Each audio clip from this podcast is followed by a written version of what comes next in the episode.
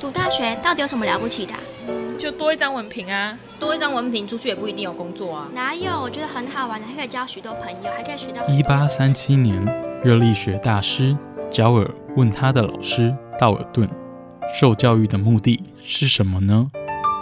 道尔顿说：“教育的目的在鼓励学生从事基本的问题探索。”大学有许多课程，目的不是让你得到高分，而是让你了解自己。欢迎收听由慈济大学教育团队制作主持的《大学了不起。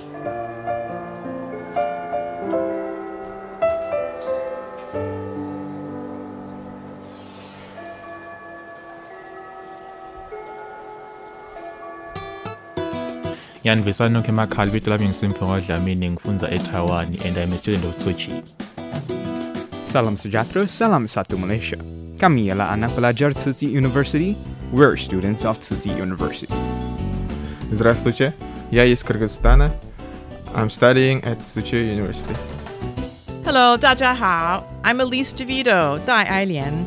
Welcome to my program, Ailian Shuo.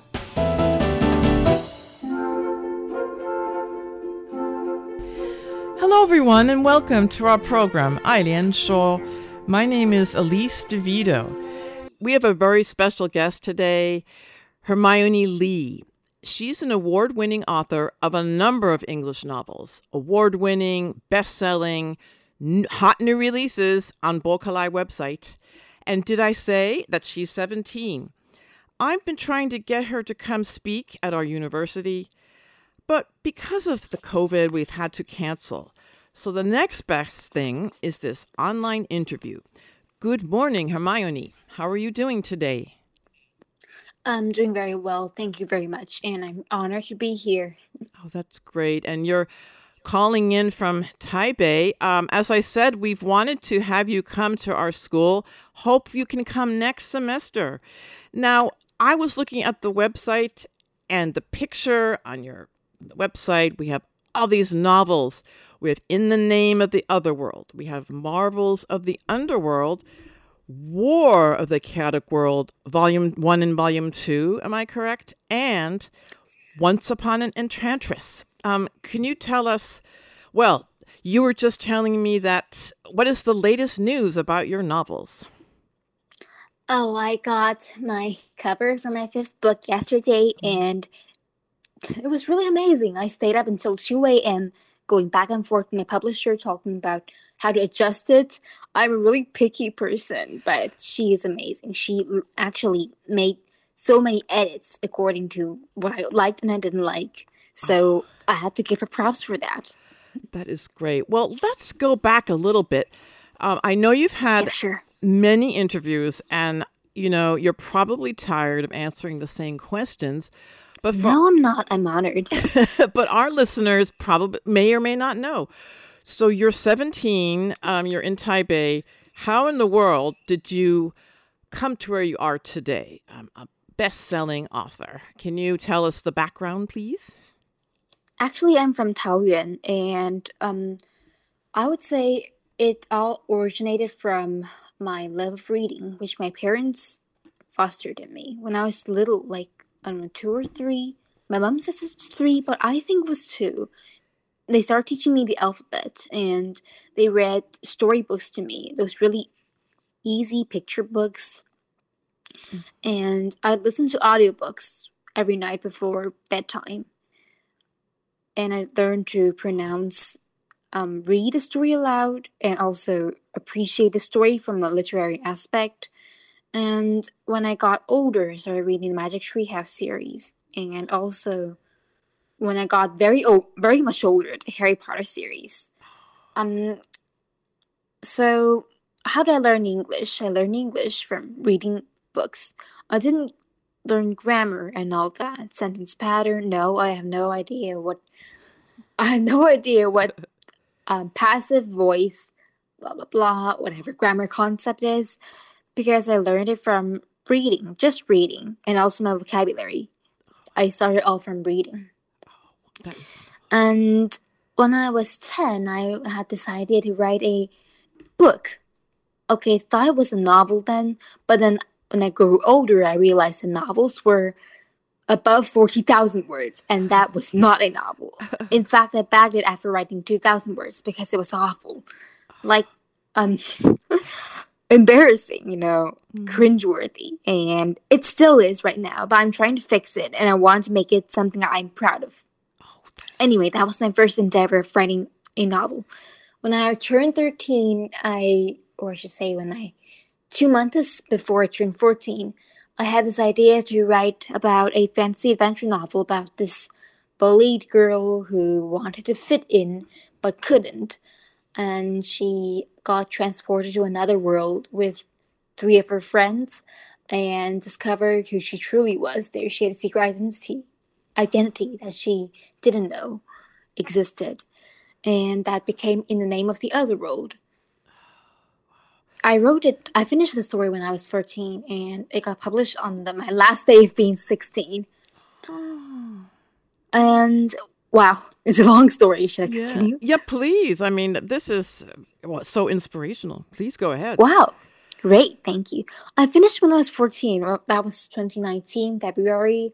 Um, but uh, when I sent it to my aunt, she criticized it a lot because well, I deserve the criticism because the first chapter was a whole mess.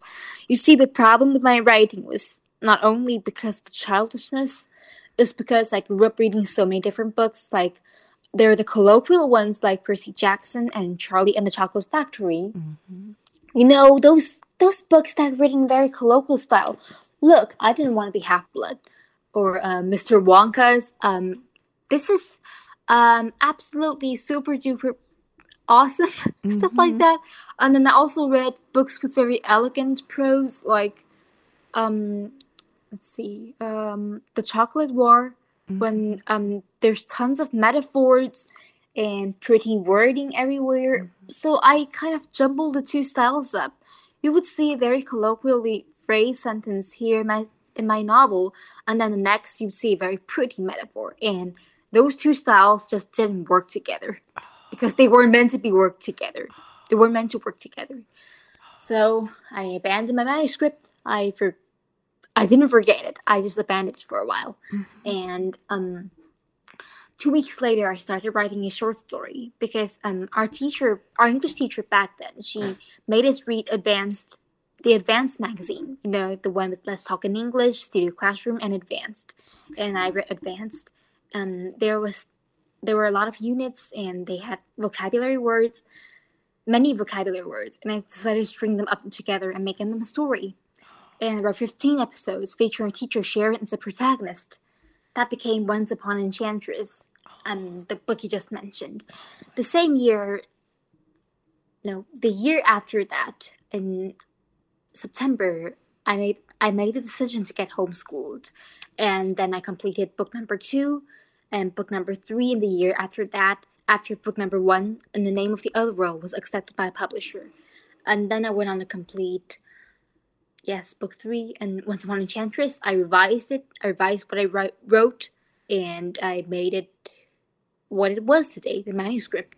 And then I went on to write Helen's Tale, the last book I finished last year, and this year I've completed um four books but the first buds of spring in February, oh. Eric's Tale, another companion novel to the Otherworld trilogy in April, and also Zach's Tale in April, April, and um, Eileen's Tale in May, last week actually. Oh my! So that's gosh. my long story. And so now I feel really lazy compared to you, but um, we'll get, you know, this we'll get back to your work process because actually I'm really interested in your working because this sure. is work, but let's before we get to that, um, let's go back. Why fantasy? Why fantasy in the first place? I mean, because of all, you know, when I was junior high, high school, I was doing poetry. Um, it, I'm sure you're interested in fantasy, but why fantasy per se? You know. Um, I would say it's because it's fantasy is an escape from reality. There's this phrase called escapism, and I think same concepts probably applied here.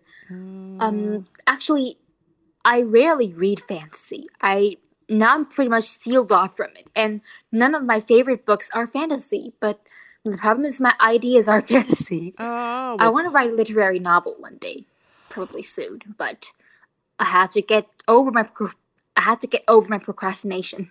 Uh, I don't think you're a procrastinator, but but wait a sec. You don't read fantasy, but you write it. But I mean, that's I, I kind of see that as a that's sort of amazing because Well, um, yes, I've read Harry Potter and Percy Jackson when I was very little. I mean, nowadays I rarely read them because I don't know. I think they're so um the tropes are almost always the same. Blah blah blah. They meet as some evil king and blah blah. blah. I just didn't want my style to get influenced. I just wanted my own my own ideas to be original. I think part of it I would attribute it to this, but part of mm. it's just because I'm not interested. I like legal thrillers. Yes, I know. Very, very, very oh, shocking. Oh well, before but before I get to that, I was going on the web and I found I believe it was in the Taiwan English News, and mm-hmm. they said in Marvels of the Underworld, the newly published sequel to its award-winning predecessor. Lee boldly attempts a mashup of eight genres fantasy, horror, action, adventure, sci fi, romance, thriller, and mystery. So um, it sounds like you you are a master weaver of all these genres. So it seems like you you're just reading all the time. How do you have time to do anything else? Uh, I would say I picked up those. Um, first, I'm first really happy you, you discovered that article. Um, I I would say through experience from what I read when I was a little kid. You see, because when I was very little, I read a lot of books from different genres. So um, yes, I have a I have an idea of what each genre looks like, and of course, I did loads of research, loads of research, I mean, Ah, hours Research. must have done hours. Um, something something I would like to mention. My fifth book, the one that got its cover yesterday, is called Helen's Tale and it's a companion novel for the Edible trilogy. Focus on this character called Helen. Um, it's a horror novel. It's a psychological horror novel. Okay, so wait, you said Helen's A Tale thriller. and Eric's Tale. Can and Zach's Tale. Can you tell us about that? Oh, um, those two books, um, Eric's Tale is young adult fantasy, but it has a dystopian feel. Um, and Zach's Tale is fantasy, but I have to mention that Helen's Tale and Zach's Tale, they're the only two books written from an adult character's perspective.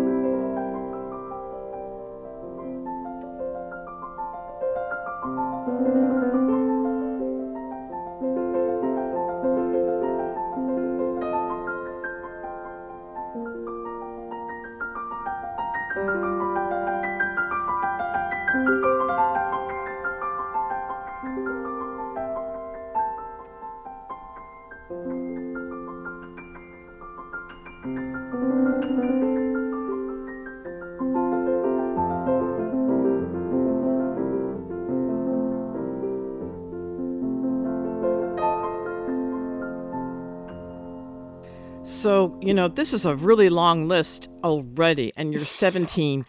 and um, if our if our listeners want to he- want to know more about it, they can go on your Yes. website, right? Um, Yes, definitely. yes, um, you can just go right online and see your name, um, Hermione Lee. I, you go you go by your English name, um, and um, so let me get back to your works. Uh, well, let me get back. This is related to your work life. So people are saying she's 17. What about her schoolwork? She, you just mentioned you are homeschooled. Um, Can you, you know, there's a there's a lot of books written about the lives of writers. So how writers, because because we who want to be writers are so envious of writers. So there are there's a genre, the life of the writer, a writer's life. You know, Stephen King, you know, the master of horror, he wrote a life of the writer or something like that, and it's just you know when you get up in the morning tell us what a typical day uh, for you as a writer you wake up Uh, what do you do in one day? Could you tell us, please? I do like almost the same thing as every single person do. I devised a nice writing strategy a few months ago. I mean, maybe not not a few months ago. Recently, I would say maybe in March or April. Um, I do nothing in the daytime. I go to I um you see I audit classes at different universities, so I take those classes. Now they're moved online, of course. Um, I take class in the daytime. I go out with my mom to get lunch sometimes. Um, I read books. I talk with my foreign friends, maybe read some of their stuff. And in the evening, I do nothing until like five or six in the evening, and then I start writing because I can't do anything in the daytime. It, the the writing inspiration just won't come, and I want to procrastinate. Uh, well, I I, have think. to battle my procrastination devil all day long. I'm the master procrastinator. No, no, I don't. Yep. I don't think so. I think it's more like that's just how your work schedule, your uh, work rhythms. You know, people have this rhythm. I mean, you do a, you know, you're in classes in the day, and um, and some people like to work at night. It's quieter. Um, you know, it it's uh, that's how your body and mind work, and um, so but so okay. So nighttime is for your work, and okay. Yes, do right you see it? it But is. but do you see it as work or? Because on another website, um, you said Mm-hmm. writing. Where was that again? It was the happiest time of your life to write. Uh, yes, the happiest time of your life to write Marvels of the Underworld. Is that is that true? Yes, it is. Uh huh. Um, I would say the hardest part about writing is starting it because you have um you want to play, you want to do anything else but write the procrastination devil again. But once I start writing or once I get to a paragraph that one sentence just flows after another, well, that's not work anymore. That's pure joy. So I think it depends on um whether the sentences flow as fast as I would like. Mm-hmm. Mm-hmm. Yes. Uh, because usually, Mm. usually I crank out like two thousand to four thousand words in the nighttime. oh, you have to be my writing coach, please. yeah, that's great. Yeah, of course I will. Do you stay up really late? Really? Do you st- stay up really late? Usually not after twelve, but yesterday was different. Yesterday I had to, I had to um work on the revisions on my cover, so I stayed up till two, and it was worth it. I'm really happy I stayed up. I can't wait to see that. You know, in a because we had spoken before, um, and you mentioned also in your interviews, you have this community. You know, um, you have a community of international writers, uh, a writing community, and you just mentioned foreign friends, foreign. Um, so, can you tell us about? Yes. To be a writer, we think of solitary. You know, the the, the suffering writer uh, which is true. We have to struggle with procrastination. but on the other hand, it's a community, especially now it's online. Can you tell us about that community of, of fellow writers? Uh, okay. Um, so I have two main groups of friends, writer friends. One is from the Writers of Future contest. The Writers of Future contest is a international globe, oh, sorry, international quarterly contest in the U.S. And every quarter, writers from all around the world will submit their short stories. It has to be fantasy or sci-fi. There's speculative contest, Spec- speculative fiction contest. Um, and we have to submit our work to them. And the judge, it's now Jody Lynn Nye. She's a New York Times bestselling author. Um, she will review the submissions and um, give us placements. Some the top three get number one, two, and three, and then finalists, semi-finalists, silver, honorable mention, and honorable mention, and then of course the rejections. I got six rejections before getting my first honorable mention, and that meant a lot to me because you rarely see the name Taiwan on the list. There are Mm. countries from all five different continents, but Taiwan, that's really rare on it. So you can imagine how happy I was Oh. when I placed honorable mention for the first time. That was last December. I placed honorable mention again this month, and yes, it was amazing. You know, Juju's, so that's something we should really pay attention to. Um, she's a, a young author. She writes in English, everybody, and she's winning international awards.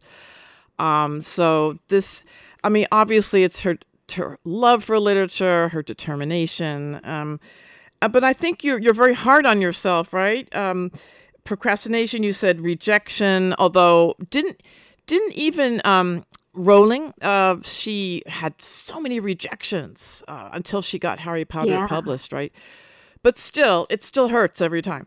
Um, so, you know, why? What drives you? What drives you? It's a, the love of language, or are you trying to? Are you expressing something of yourself, or what? What's driving you? uh, to get my stories um to get my stories published to have people actually read them i have very few readers they're u- they're usually my my i would say colleagues at world castle we're not really colleagues but you know um um fellow writers? Yeah fellow writers at world castle. Mm-hmm, mm-hmm. Um they're incredibly supportive. Yes mm-hmm. they're the second group of writers i mentioned before. One mm. was the friends with writers of the future and the other was with our publisher this, this little group of writers. We read each other's works and um sometimes we exchange them. They're very supportive and i've met i've made a lot of friends among them and they read my works they tell me they like it. So part of it part of my motivation comes from them another part of it you're never going to believe this another part of it comes from the covers i design for my books my future babies Oh, oh, your future babies. Yeah, creation, right? Oh, so you're saying you have a, a relationship with your covers, with your books, your covers. yes Okay. Okay. Um, I designed covers for them even before I finished them. I've really gotten into cover design these days.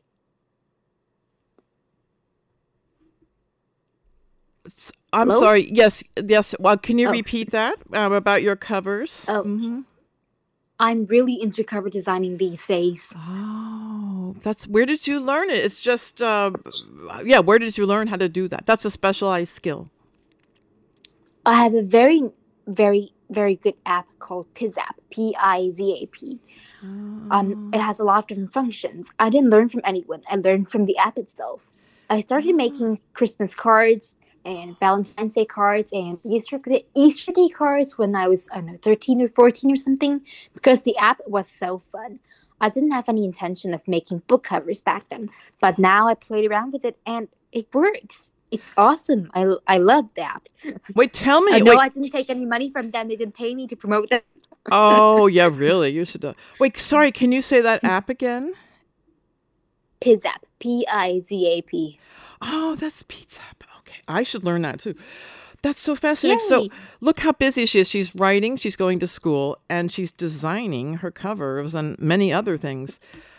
So do you how do you have time to sleep and eat? Do you have other hobbies or this is basically your uh, your main your main life? reading and of course um, cover designing like i said Yes. um oh um i don't have classes every day it's not like you said sometimes i have a day off or something because i'm homeschooled i can um freely allocate my time to the classes and my own personal hobbies so no i don't have classes every single day like now i'm talking to you it's friday Yes. Okay, that's right. Because college, yes, we're in college. So, um, great. So I think, how about if we stop here for now and then we will pick up our conversation at another date? So, thank you so oh. much, Hermione Lee. Thank you. Sure. Thank you. Okay. okay